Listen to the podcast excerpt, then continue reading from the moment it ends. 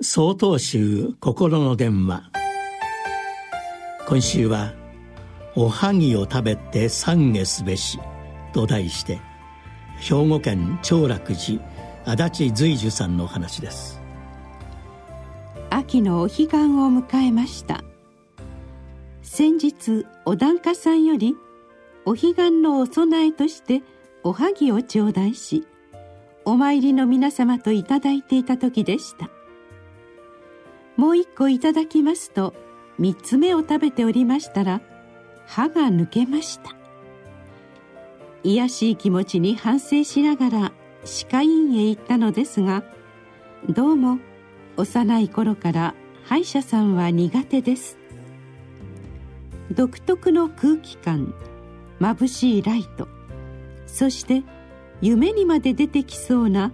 あのけたたましい音には年を重ねても耐えられません。芸能人は歯が命なんてコマーシャルがありましたが美味しく食事をいただくためにも歯は大切にしたいものです。曹洞宗をお開きになった道元禅師も消防現像洗面の巻において歯磨きの大切さを説かれています。天下の出家在家その後期甚だ草しと書かれているほどですから当時の人々の息はかなり臭かったのでしょうか。歯磨きの習慣は世間にあまり浸透していなかったようです。道元禅師はこの中で「用事をよくかみて歯の表歯の裏を磨くがごとく洗うべし」